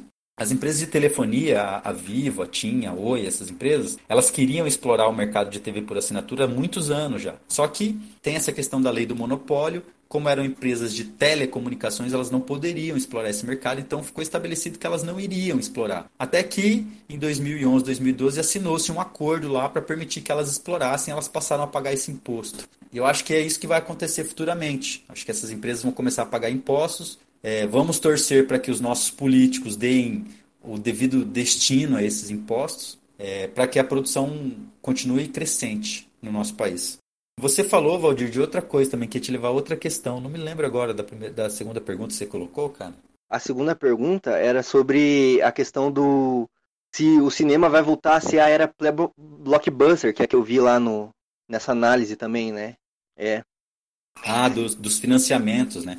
Cara, eu acho que como o cinema tem essa, essa característica de cobrar por ingresso, eu acho que o investimento nele sempre vai ser alto, porque o retorno sempre vai ser alto. E eu não acredito que o streaming vai diminuir a quantidade de público no cinema. Eu acho que talvez até diminua, mas não significativamente. Então, assim, essa questão do investimento nos filmes, ela também tem a ver com, com a realidade financeira, né? Que você vivia na época. O mercado cinematográfico sempre investiu pesado, mas ele investe mais pesado hoje porque ele tem muito mais dinheiro hoje. E hoje você tem um modelo de, de sistema financeiro internacional que te permite ter acesso a créditos. Isso não existia nos anos 60, nos anos 40, era diferente, né? Hoje você tem um, um, uma realidade que te permite investir mais, vamos dizer assim, te permite arriscar mais. E o cinema ele sempre arriscou. Você pega aí filmes como O Mãe, por exemplo, né? Que é um filme que teve um orçamento gigantesco e que vendeu pouco bilhete ainda assim é um filme de sucesso. Né? Dá para contar nos dedos os filmes que deram prejuízo.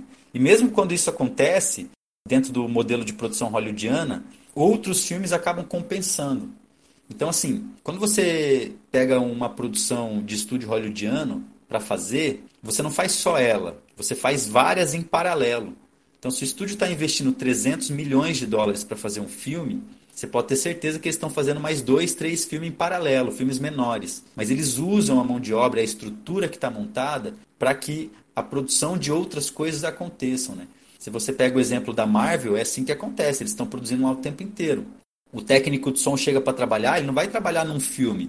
Ele bate o cartão dele lá no horário de entrada, bate no horário de saída e durante o expediente dele, às vezes ele trabalha num filme, no outro dia ele trabalha no outro. Então, cada dia de trabalho você tem lá uma agenda para você cumprir.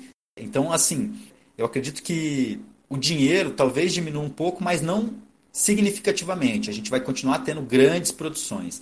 E eu digo mais, eu acho que o cinema vai acabar se reinventando no sentido de que você vai ter filmes que vão ser possíveis de se consumir só no streaming.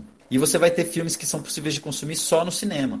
Eu acho que essa questão, por exemplo, da realidade aumentada, da realidade virtual, ela vai, vai chegar no cinema de uma forma muito interessante. Eu acho que a questão da projeção também, a projeção holográfica, por exemplo, né? É, de repente, daqui a um tempo, ao invés de a gente estar sentado numa cadeira que treme, que não sei o que, que faz um monte de coisa lá, enquanto a gente está assistindo os Vingadores, eu imagino que daqui a um tempo a gente vai estar lá no meio da guerra dos Vingadores. A gente vai olhar para um lado, vai ter o Thor, vai olhar para o outro, vai ter o Hulk, sabe como? Acho que a gente vai estar inserido de uma maneira muito diferente na experiência de se consumir a história cinematográfica. Porque essa indústria ela é muito forte e ela é muito criativa, sabe? A indústria cinematográfica ela é uma indústria criativa que desenvolve tecnologia há anos. Inclusive desenvolve tecnologia de guerra, né? Se você olhar para essas câmeras de satélite, essas câmeras que filmam embaixo d'água, ou que filmam filtro é, UV, ou que capta a imagem no escuro. São todas tecnologias que foram desenvolvidas pela indústria cinematográfica. Então eu acho que o futuro do cinema ele ainda tá, ele ainda tá, ele nos reserva ainda grandes experiências. E eu acho que os investimentos vão continuar altos. Eu acho que a gente vai continuar tendo esses filmes blockbusters. Eu acho que esse modelo que se estabeleceu aí dos, da, dos filmes inclusive das continuações e tudo mais, isso vai acontecer, acho que não vai ter como fugir disso, porque cada vez mais o jovem quer isso, né? Pega os filmes que eu vi lá quando era criança ainda, vejo os filmes saindo hoje, sei lá, assisti Star Wars lá atrás, hoje eu assisto Mandalorian, então são, são coisas assim que se complementam, sabe? Daí daqui a pouco eu vou assistir outra coisa, outro Star Wars no cinema. São coisas que se complementam, né? E esses universos de franquias, como fazem parte também desse, desse lance do inconsciente fantasioso, né, do cinema, a, a questão da ficção, né, a questão da, da aventura, a questão da, da experiência, ela, ela, ela vai impedir que o cinema morra e ela vai fazer com que o investimento continue acontecendo, né? Claro que a gente vai depender de público. Se a gente continuar tendo cenários aí que impeçam o cinema de funcionar, como é o caso da pandemia, a gente tem um modelo de governo que não promove vacinação, que que, e as pessoas são obrigadas a continuar isoladas, então de repente isso pode fazer a coisa desandar, sabe? Mas fora isso, eu acho que os blockbusters ainda vão continuar e vão continuar sendo o futuro do cinema. Eu pagaria para ver um filme que eu tô do lado do Thor e do Hulk, assim, facilmente, umas 10 vezes na semana. Eu gostaria muito de ver isso, assim, de preferência logo. Nossa história começa numa pequena e tranquila comunidade ao pé de uma montanha. Uma brisa refrescante traz do vale o aroma das corticeiras em flor. Como é que você vai filmar isso? O quê? O aroma das corticeiras em flor. Não, mas eu não vou filmar. Quem vai filmar é o Fabrício.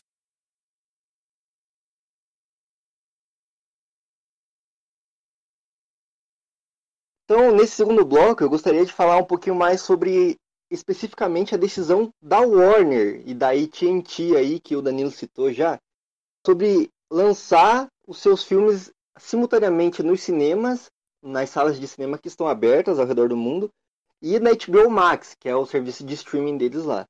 Que promete mudar tudo, né? Ou ao menos, como a gente citou aí, deixar bastante gente furiosa, né? Então, falando da decisão em si, é, parecia que a pandemia estava com os dias contados ali, a gente via muita corrida da vacina, a economia também dependia muito disso, as salas de cinema estavam celebrando muito as campanhas de vacinação que estavam começando ao redor do mundo, mas uma notícia vinda no final de 2020 da Warner Bros. e da Warner Media e da AT&T pegou todo mundo de surpresa.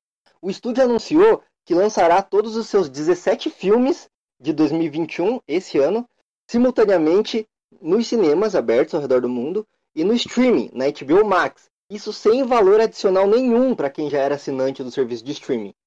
O intuito, claro, é, é ficar com os lucros ali dessa decisão, né? Mas também aumentar o número de assinantes no serviço de streaming, que muita gente apontava que estava perdendo a guerra para Netflix, Amazon e Disney Plus. A questão, Danilo, você como produtor, como dono de uma produtora, comercialmente essa decisão faz sentido? Foi uma decisão acertada do estúdio? Cara, é, eu acho que faz. Eu acho que tem tudo a ver. Eu acho que, como eu disse lá no começo, quem quiser nadar contra essa correnteza aí, tá fadado a perder dinheiro. é, eu acho que a Warner, por ser um dos estúdios que mais investe, é, investe muito mais que a Disney, inclusive, para produzir os filmes. O, são conteúdos assim de altíssima qualidade sempre são, são conteúdos que são feitos especificamente para o cinema, vale deixar isso claro também. A Warner tem o seu braço já de TV por assinatura, né, o seu canal, tem o seu canal de. Os seus canais, são vários na verdade. É, elas têm os seus canais ali de vídeo on demand. E a Warner sempre produziu para esses canais. A gente sempre teve produção da Warner para TV, né, os, os, os, filmes feitos especificamente para circular nos canais de TV da Warner, as séries, os programas, os shows, né? E ao mesmo tempo a gente sempre teve esses produtos que eram específicos para o cinema. E agora vem essa decisão aí de que agora esses produtos específicos do cinema não são mais específicos do cinema, vão ser também do streaming. Isso realmente mexe com muita gente, principalmente na questão do ego, eu gosto muito dessa, dessa questão que você trouxe ali da, do pronunciamento do Nolan, que tem uma fala dele que ele fala, pô, muita, muita gente dormiu pensando que trabalhava no maior estúdio de cinema do mundo, que é a Warner, e acordaram trabalhando no pior serviço de streaming do mundo, que é a Warner.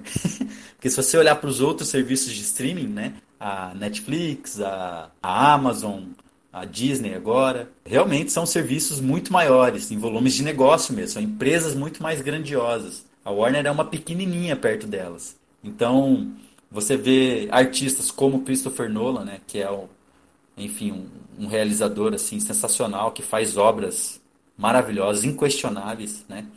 É, falar um negócio desse, realmente, não tem como tirar a razão do cara, né? Você dorme é, acreditando que você trabalha na Warner, a maior empresa de cinema do mundo, e acorda com a realidade que você agora trabalha na pior empresa de streaming do mundo.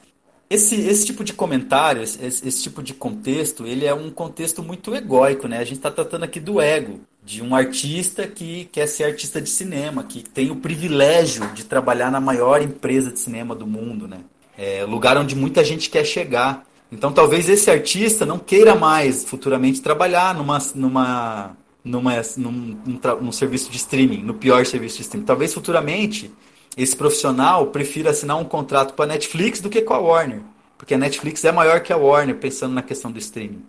Já tá, hein? O Christopher Nolan tá fazendo boicote ao Warner aí, né? Exato, olha só. São, são todas consequências dessa, dessa, dessa questão mercadológica. O primeiro artista hollywoodiano a assinar exclusividade com a Netflix foi o, o Adam Sandler.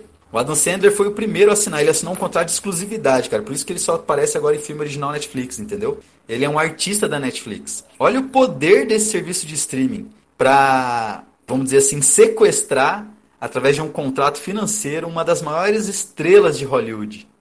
o Adam Sandler agora tem que dizer não para os grandes estúdios.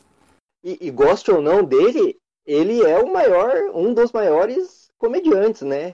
Cara, ele, ele, é uma pessoa que tem um público gigantesco. Existem pessoas que vão ao cinema só por causa dele, que vão ver filme do Adam Sandler, entendeu? É que nem meu pai com o Bruce Willis. Pô, vão ver aquele filme do Bruce Willis, deve ser legal. Tem gente que é assim, cara. É, por mais que você explique que aquele filme não é do Adam Sandler, não é do Bruce Willis, né? De outra pessoa, o Bruce Willis é só o ator. Mas a, o espectador, muitas vezes, ele é identificado com o ator, com o artista, né? Essa questão da estrela. Hollywood, quando, vamos dizer assim, quando trouxe essa realidade né, de você ter uma estrela do cinema, né, um protagonista, um ator, e colocar esse ator nesse, nesse pedestal, né, nesse lugar de, de estrela e tal, ela é uma realidade. Isso atrai público, isso atrai dinheiro, entendeu? Você fazer um filme hoje e colocar lá, conseguir contratar um ator de renome, você com certeza vai estar trazendo muito público para o seu filme e isso é uma realidade de mercado. É, não, não é muito diferente do cinema e do streaming e a gente vê isso agora acontecendo. Que nem você citou aí, ó, o Nolan já questionou a Warner por fazer essa manobra de estrear no streaming. Então, assim, por mais que o Christopher Nolan tenha se posicionado dessa forma, eu acredito que a, a decisão da Warner foi muito acertada, cara. Voltando à sua pergunta aí.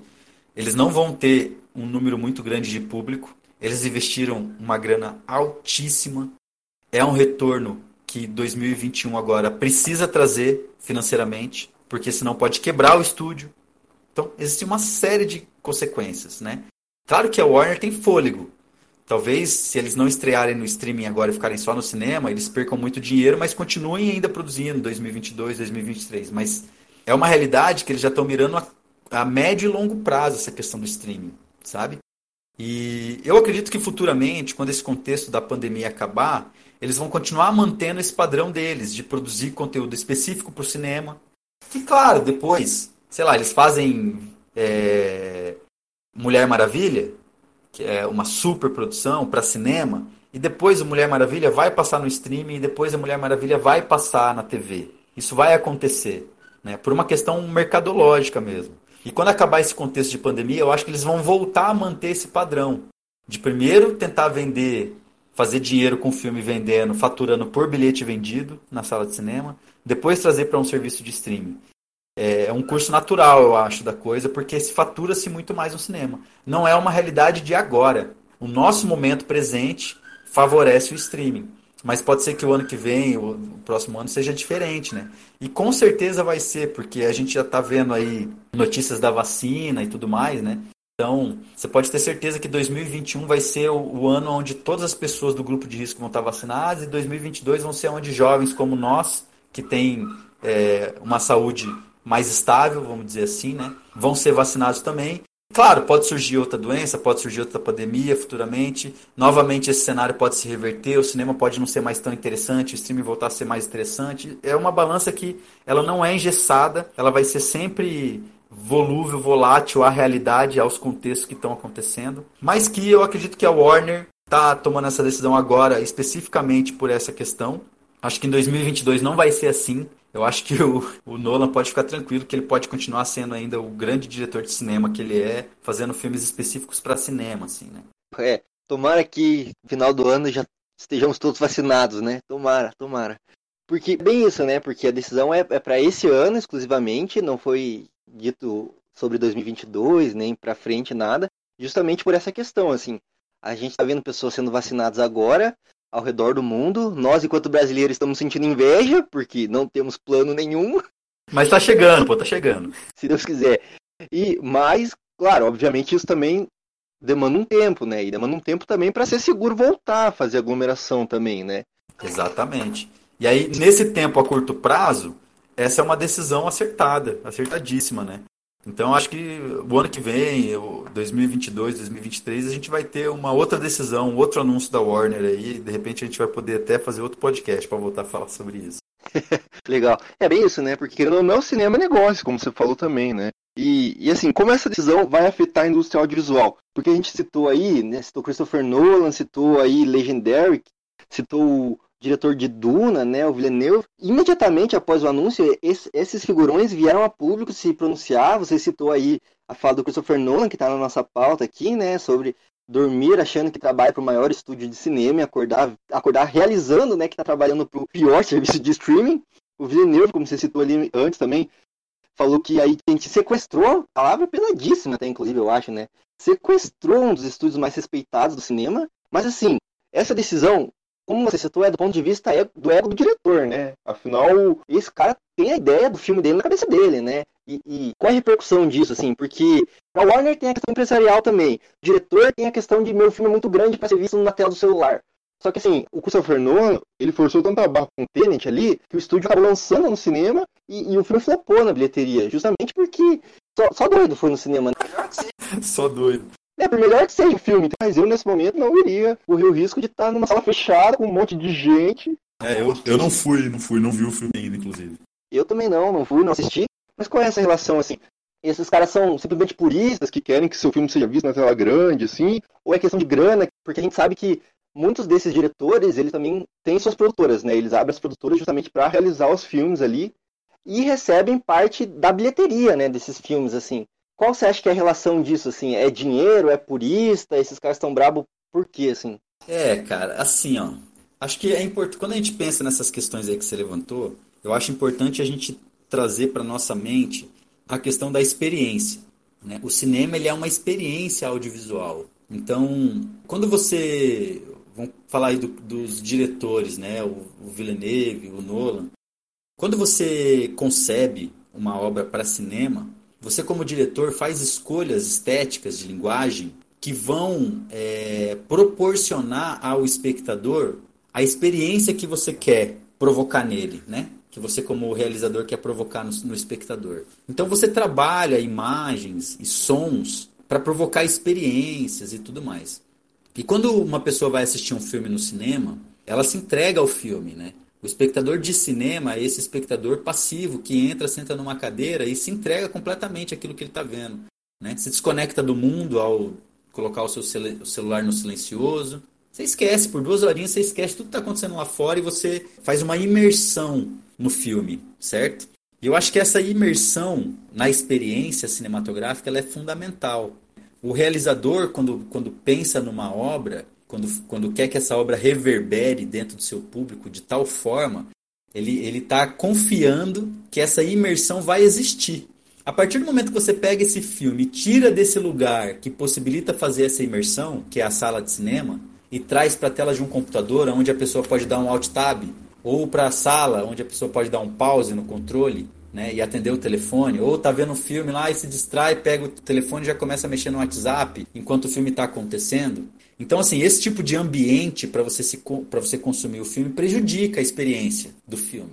Então acho que quando o diretor ele se coloca nesse lugar de questionar esse, esse, essa distribuição do filme também por streaming, ela não está relacionada financeiramente. O diretor já recebeu o seu salário. Beleza, ele pode ter até uma parte da fatia dos, dos bilhetes e tudo mais. Mas eu acho que não vem ao caso, né? Eu acho que a questão aqui mais é uma questão artística mesmo. É a questão daquilo que o diretor quer com a sua obra. Só que Hollywood está pouco se fudendo para isso. A obra não é do diretor, a obra é do mercado, a obra é do estúdio. E a obra tem que fazer dinheiro.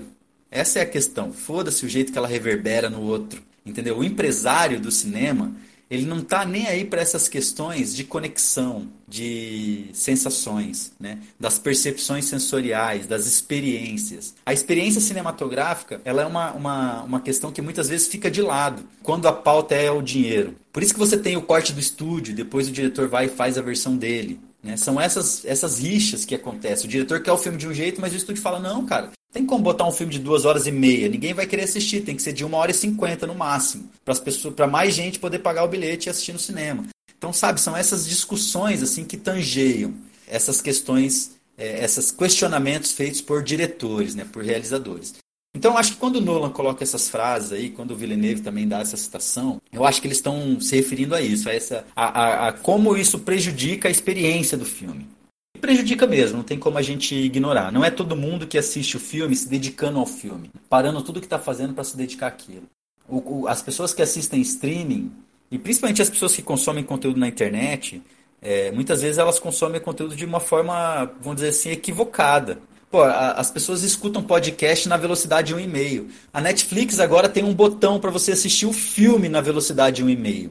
Olha que absurdo. Acho isso um absurdo, na moral. Eu, como diretor, penso numa cena assim, falo, pô, essa cena ela tem um tempo, ela tem um ritmo, ela tem uma ambiência sonora que vai provocar uma sensação assim no meu espectador. Aí você vai lá, o exibidor exibe o negócio a velocidade de um e meio, cara. Pelo amor de Deus, velho.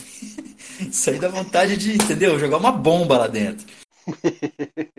Nunca usei esse botão aí, mas eu vi que tem. E muita gente criticou, muita gente reclamou, muito diretor.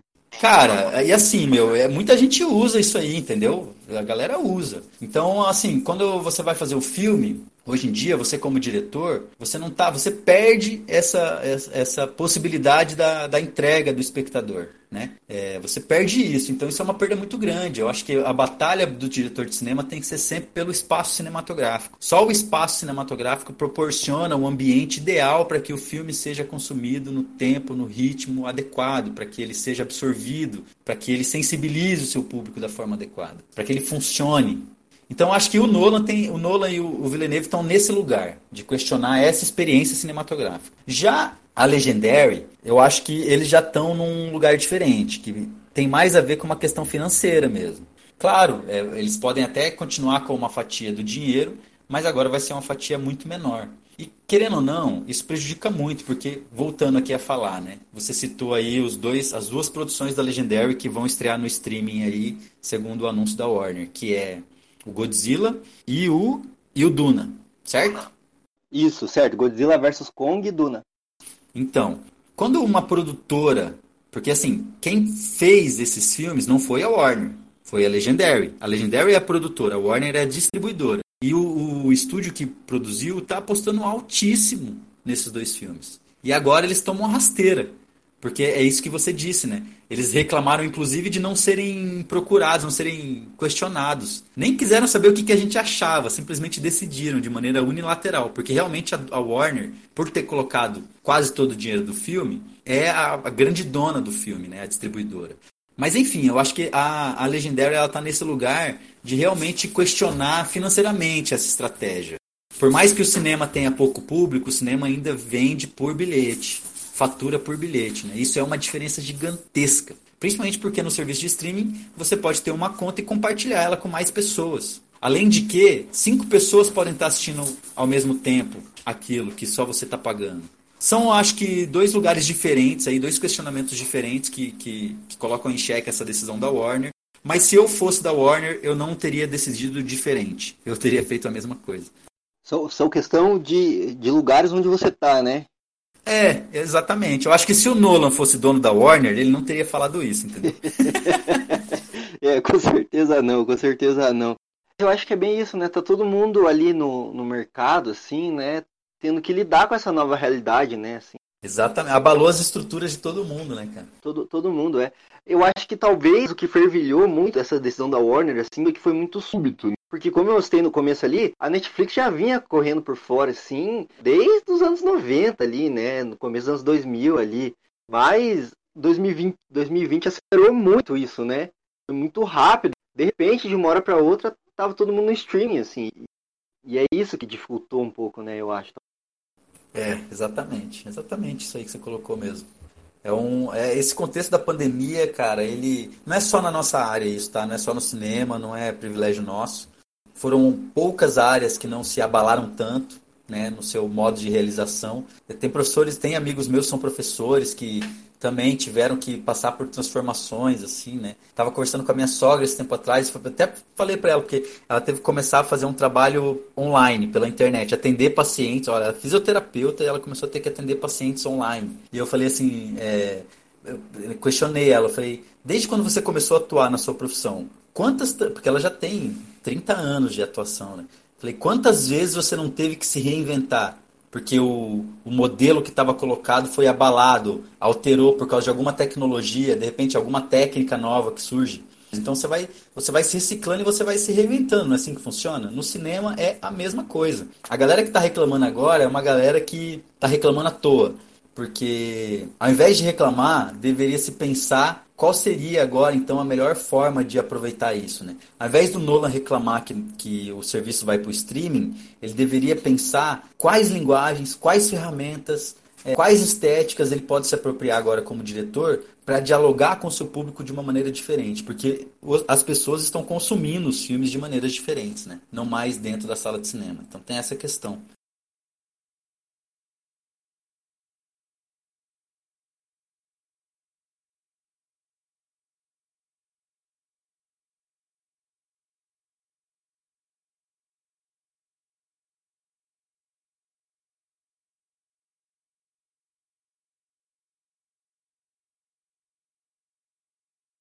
Nesse bloco 3 eu gostaria de falar um pouco sobre os impactos disso tudo aqui no Brasil, né, em terras tupiniquins. Assim, o Brasil ainda não tem HBO Max, então a gente não vai sentir talvez tão forte o, essa decisão da Warner, né? Então os filmes aqui vão ser lançados nos cinemas que estiverem abertos, assim, ou cine drive-ins, o que for, né? Mas você citou um pouco aí no começo também sobre as gigantes do audiovisual nacional, né? Globo, entre outras, assim eu vejo que já tem uma aposta no streaming ali, né? A Globo, principalmente com a Globoplay ali, né? Como é que você acha isso? Cara, a Globo se antecipou já, cara, faz 10 anos que eles estão fazendo essa transição. Começou com o esporte, né? Toda a parte do esporte da Globo, com essas questões políticas que foram acontecendo ao longo dos últimos 10 anos, que envolvem o esporte, né? principalmente aqui no Brasil falando do futebol, mas na, quando a gente fala da Globo ali, a gente tem que pensar no esporte como um todo, né? A gente tem hoje o serviço que a Globo oferece, que é o Premiere. O Premiere foi o primeiro serviço de streaming que a gente teve aqui no Brasil, nacional. Assim, onde as pessoas pagavam para ter acesso a um conteúdo. Então, você quer assistir o jogo do seu time na segunda divisão, a Globo transmite através do Premiere. Você paga lá um valor, tem acesso. No começo era via TV a cabo, não era nem pela internet ainda. É, hoje você já consegue acessar ele através da internet, porque todo o serviço basicamente está sendo acessado através da internet. Né? Hoje você pode assistir a TV, a Globo, pelo seu computador. Você entra no site do G1, tem lá agora na TV. Você clica lá, você vai estar tá assistindo a programação da, da TV Globo. De acordo com a localização do seu computador no Google, eu, por exemplo, estou localizado aqui em Curitiba, no Paraná. Então vai passar para a programação da Globo de Curitiba. Vou assistir o Paraná TV. Mas quem tiver lá em São Paulo vai assistir o SPTV. Então, assim, a Globo ela já trouxe é, esse, esse conceito do streaming já faz tempo, né? E mais do que isso, já está investindo também em conteúdo faz tempo. Né? Você tem aí a série da Bruna Surfistinha, por exemplo, terminou na terceira temporada já. Está disponível no Globoplay. Então, é, é, uma, é uma empresa assim que não é à toa que é o maior conglomerado de comunicação do país, né? Eles têm uma visão que está muito à frente, eu acho, do seu tempo, então eles estão sempre olhando para o futuro. E eles chegaram aí com o streaming. Hoje eles têm uma estrutura montada de serviço de streaming que é de dar inveja na Amazon e na, e na Disney, por exemplo. Claro, daí falando em questão de conteúdo, daí já é um pouco diferente, né? A Globo tem um pouco mais de dificuldade para investir nos conteúdos porque atua em outras frentes também, né? Diferente da Netflix, não é só o streaming. Eles têm uma TV aberta, rádio, eles têm, enfim, é um conglomerado muito grande, né? O streaming, vamos dizer assim, é só mais um dedinho ali do, do corpo.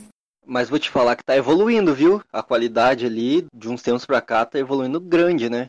Com certeza, com certeza, tá sim. Mas eu acho que ainda tá muito atrás aí da Netflix por questão de investimento. Por exemplo, o que a Globo investe hoje em uma série, numa temporada de série, e o que a Disney ou a Amazon ou a Netflix investe hoje numa temporada de séries é muito diferente, são valores muito diferentes, entendeu? Só o bonequinho lá do Star Wars, do Mandalorian, bonequinho do Baby Yoda, que, claro, é, esse, esse bonequinho é um investimento que não é para um, um, único filme, ele é um investimento para anos, né? Já tem duas temporadas da série que eles estão usando o mesmo bonequinho, por exemplo.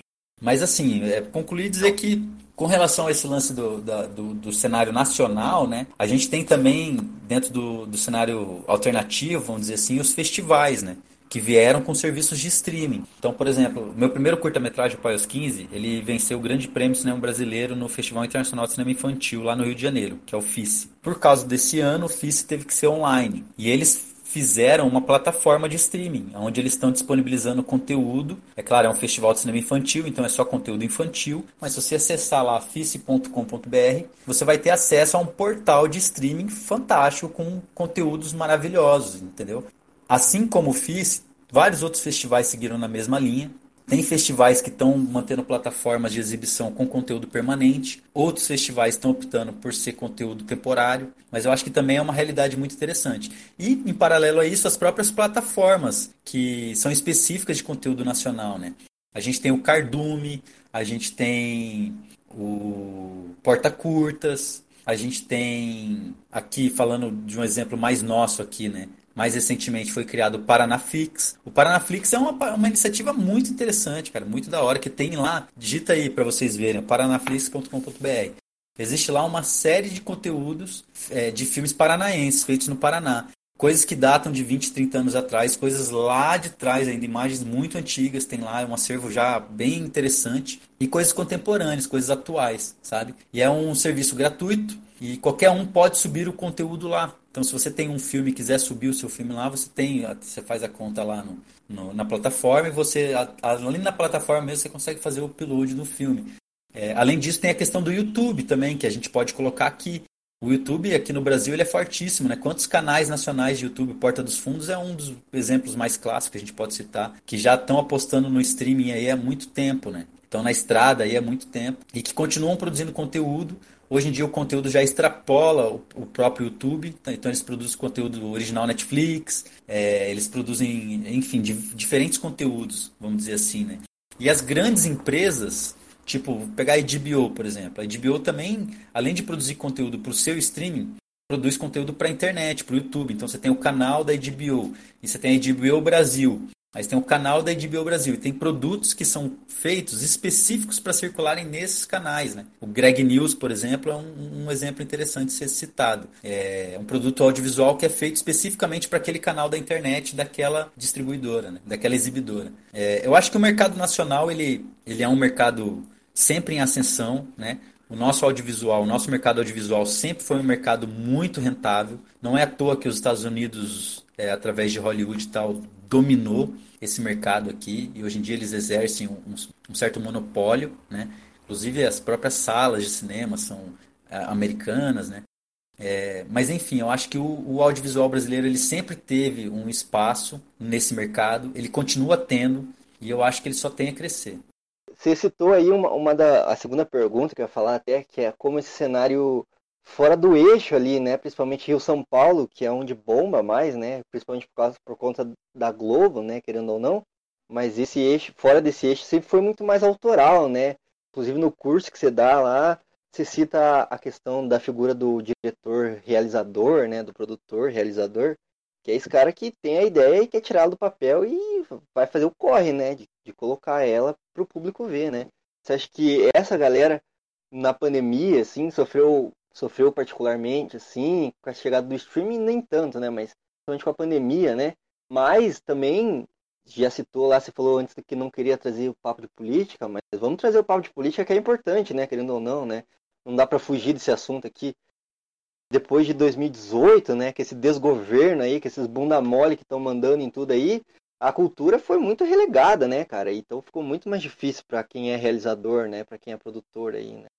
Com certeza, cara. Eu acho que a gente vem acompanhando aí, né, é, vários desmanches. É, é, engraçado como a história se repete, né? Eu era um adolescente lá em, em 90, é, um jovem, um pré-adolescente ali, né? E eu acompanhei pela TV, assim, é, o desmonte da cultura e da educação brasileira, né? Promovida pelo governo do Collor. E agora, mais maduro, mais consciente, mais, né, mais inteirado do cenário político e do, do, significado político nas nossas vidas, acompanhar aí essa, essa ascensão desse governo aí, que nem que você colocou, desastrado, que realmente fez um, promover um desmanche, né, um, um desmanche em várias áreas, né, não foi só na cultura. Acho que a primeira, a primeira, o primeiro lugar a ser atacado pelo Bolsonaro foi a educação, né, é, o ataque às universidades, nos seus discursos de ódio, inflando os seus seguidores através da internet e fake news, né? Então, promover um ataque à universidade, promover um ataque à reputação da universidade, né? E depois promover um ataque aos cofres das universidades através das emendas, através das, dos projetos, das propostas e, enfim, né, das estruturas orçamentárias. E, agora, e por último, agora, é, é, intervir nas eleições dos reitores, né? Acho que esse foi o primeiro ataque, assim, do governo Bolsonaro. O segundo foi no meio ambiente, né, cara? O desmonte do Ibama, é, tudo isso que a gente veio acompanhando. Enfim, toda essa questão das queimadas e tudo mais, acho que esse foi o segundo ataque, assim, né? O desmonte da estrutura de, de policiamento ambiental e tudo mais. E agora, num terceiro momento, a gente vê esse assalto à cultura nacional, né? Eles, infelizmente, estão é, interrompendo os trabalhos da Ancine, o dinheiro do fundo setorial está interrompido, é, houve também esse ataque à reputação dos artistas, né? Pelas redes sociais, através dessa rede de ódio que ele comanda e tudo mais. É, enfim, são realidades, né? A gente vem acompanhando isso. Com certeza não dá para ignorar. Isso afeta sim é, a produção nacional. Com certeza a gente todos estamos sentindo. A gente vinha numa ascensão muito grande. Agora, mais recentemente, chegamos a, a ser aplaudidos em pé na Berlinale, né, com é, o Bacurau enfim, é, são, são realidades que agora a gente chegou num ápice e agora a gente está num declínio. A gente vai ver esse declínio, o, o, resultado desse declínio daqui a alguns anos só. Então a gente, vai, a gente vai ter uma diminuição muito grande em cima do que é produzido aqui dentro, porque os fomentos estão parados. Isso é do interesse do mercado internacional isso tem a ver com um conluio do governo brasileiro com o governo americano. É um acordo, é um grande acordo. É minar a produção nacional audiovisual para favorecer a produção americana no nosso mercado. Isso é uma parada que acontece, não é de hoje, tá? Não é, não é um negócio novo. Isso vem se repetindo já há muitos anos. Isso é uma herança da ditadura militar, de acordos políticos que foram feitos. É, e existe esse, essa realidade mercadológica hoje onde o nosso mercado não é dominado pelo nosso cinema, pelo nosso produto. Não é, não são é, empresas brasileiras que produzem os filmes que são vendidos no Brasil. Não são empresas brasileiras que exibem os filmes vendidos no Brasil. E também não são empresas brasileiras que distribuem os filmes vendidos no Brasil. Entendeu? Isso não é de hoje. É claro que sempre houve empresas brasileiras margeando, né, comendo pelas beiradas, vamos dizer assim, desse grande mercado nacional do audiovisual. É, e dentro desse panorama, com certeza hoje a gente está vivendo um dos piores momentos por causa desse cenário político que está instalado aí. É, agora, com, essa, com esse boom do streaming, dentro desse cenário da pandemia, do isolamento, eu acho que isso foi muito positivo para o realizador brasileiro. Porque assim, dinheiro mesmo a gente já via muito pouco, ou quase nunca. Então a gente nunca faturou com esse mercado. As produtoras nacionais, aí, salvo uma ou duas, dá para contar na mão quantas ganham dinheiro com o mercado cinematográfico brasileiro, entendeu? As outras, elas só se sustentam. Elas ganham malemar para dar conta de permanecer vivas, assim. Se sustentar, elas não ganham dinheiro, elas não faturam, elas não lucram com esse mercado. Então, assim, a nossa realidade nunca foi de ganhar dinheiro, né, cara, nesse mercado. E, e por conta disso, eu acho que afetou pouco. O, o grande benefício foi essa questão mesmo dos filmes poderem ser vistos. Acho que o realizador brasileiro ganha muito podendo exibir os seus filmes através do streaming. Acho que o público consegue ter um acesso muito melhor a esses produtos. Assim. O cinema é um lugar muito restrito, que exibe muito pouco filme brasileiro. Isso é intencional. As salas de cinemas não querem exibir filme nacional. Porque o filme nacional dá pouco dinheiro, entendeu?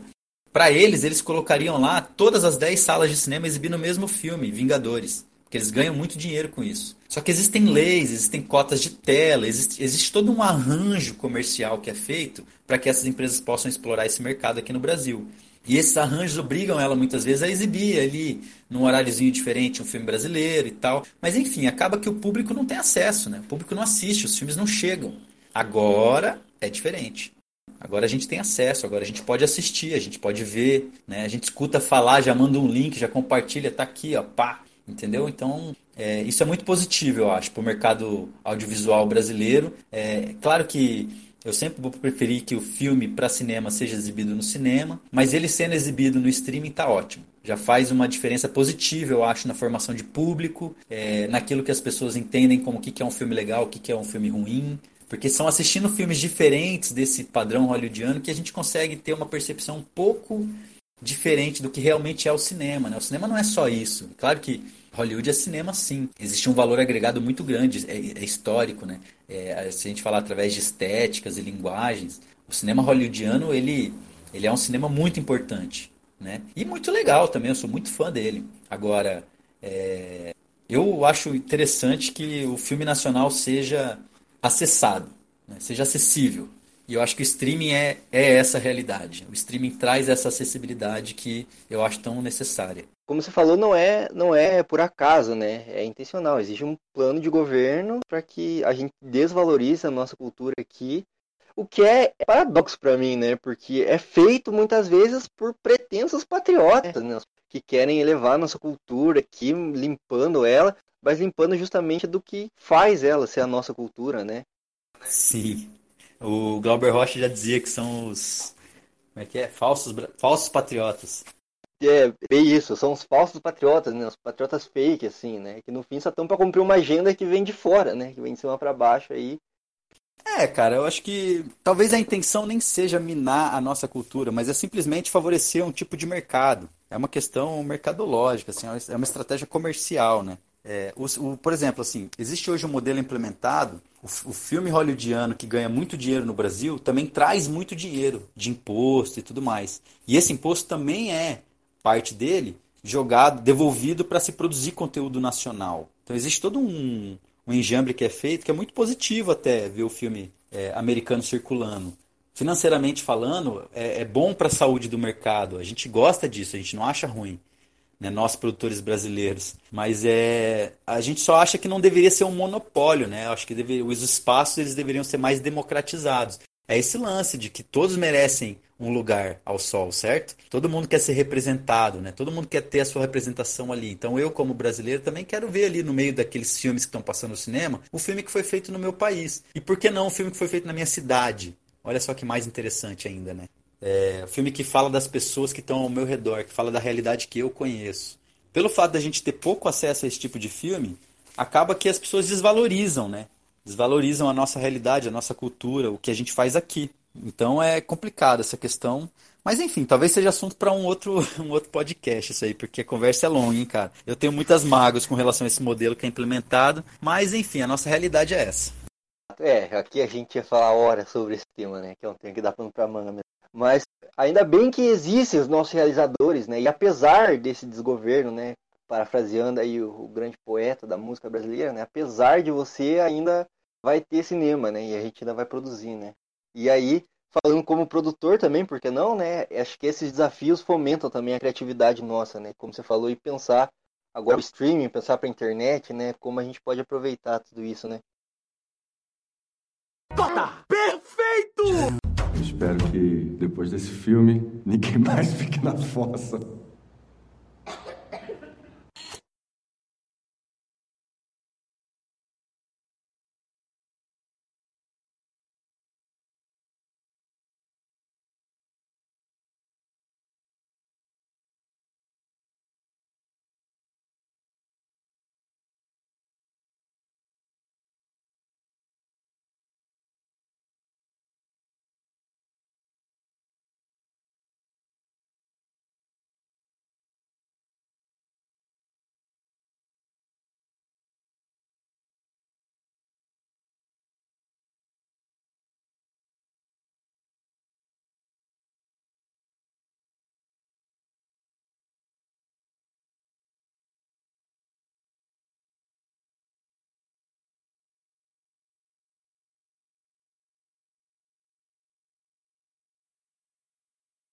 Danilo, primeiramente, obrigado por topar o convite aí, tá aqui com a gente, falando aí, compartilhando.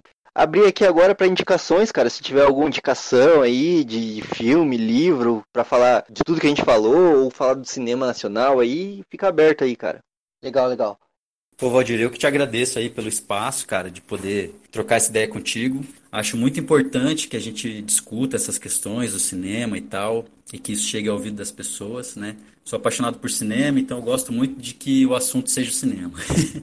então, cara, fica aqui o meu agradecimento e eu queria só dizer, na verdade, que pra galera poder assistir mais conteúdo nacional, né?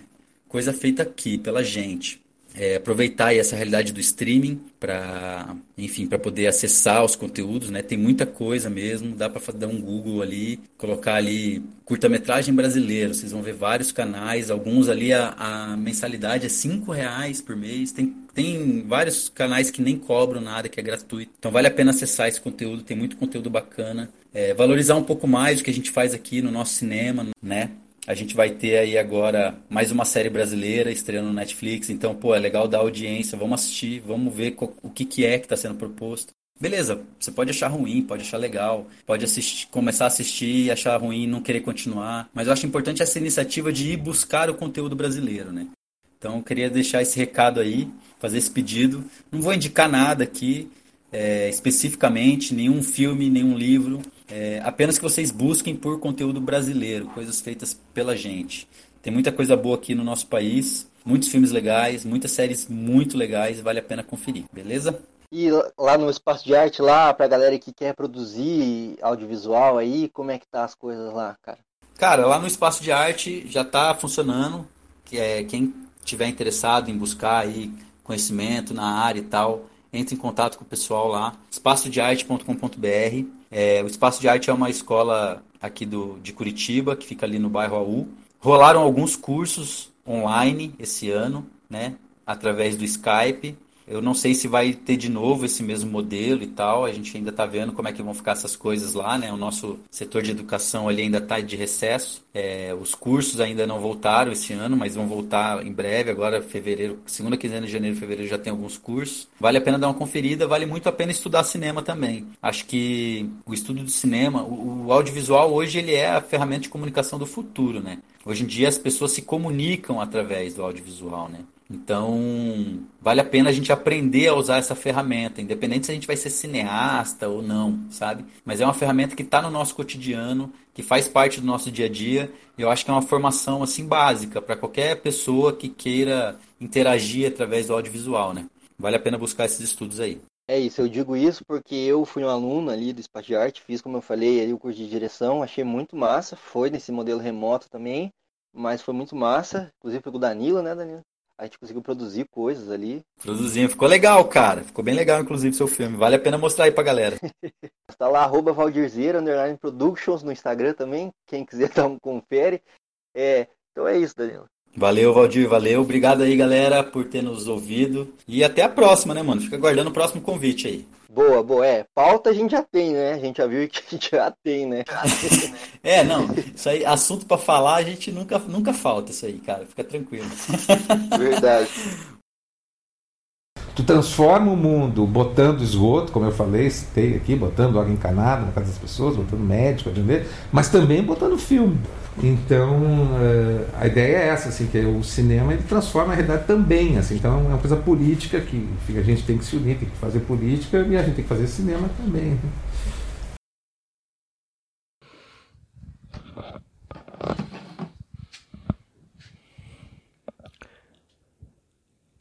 Muito obrigado para você que ouviu essa. Muito obrigado para você que ouviu esse episódio até o final. Não esqueça de compartilhar esse podcast com seus amigos, familiares, inimigos e desconhecidos. Aproveita e acesse o nosso site www.indotalks.com.br. Lá você encontra artigos de opinião, resenhas e vários textos sobre isso que a gente falou e muitos outros temas bacanudos. E não esqueça de nos seguir no Instagram, Indotalks. Segue lá, deixa o like e compartilha o nosso conteúdo. a gente está com um projeto de fazer uns vídeos no YouTube também. Então, se você quiser conferir, acessa lá, procura lá Indo Talks Podcast no YouTube e confira o nosso canal. E, mais uma vez, pensa com bastante carinho em apoiar a gente lá no Padrim, financiar. Pode mandar um e-mail para a gente no contato arroba indotalks.com.br para saber mais. É isso. Um abraço e até a próxima!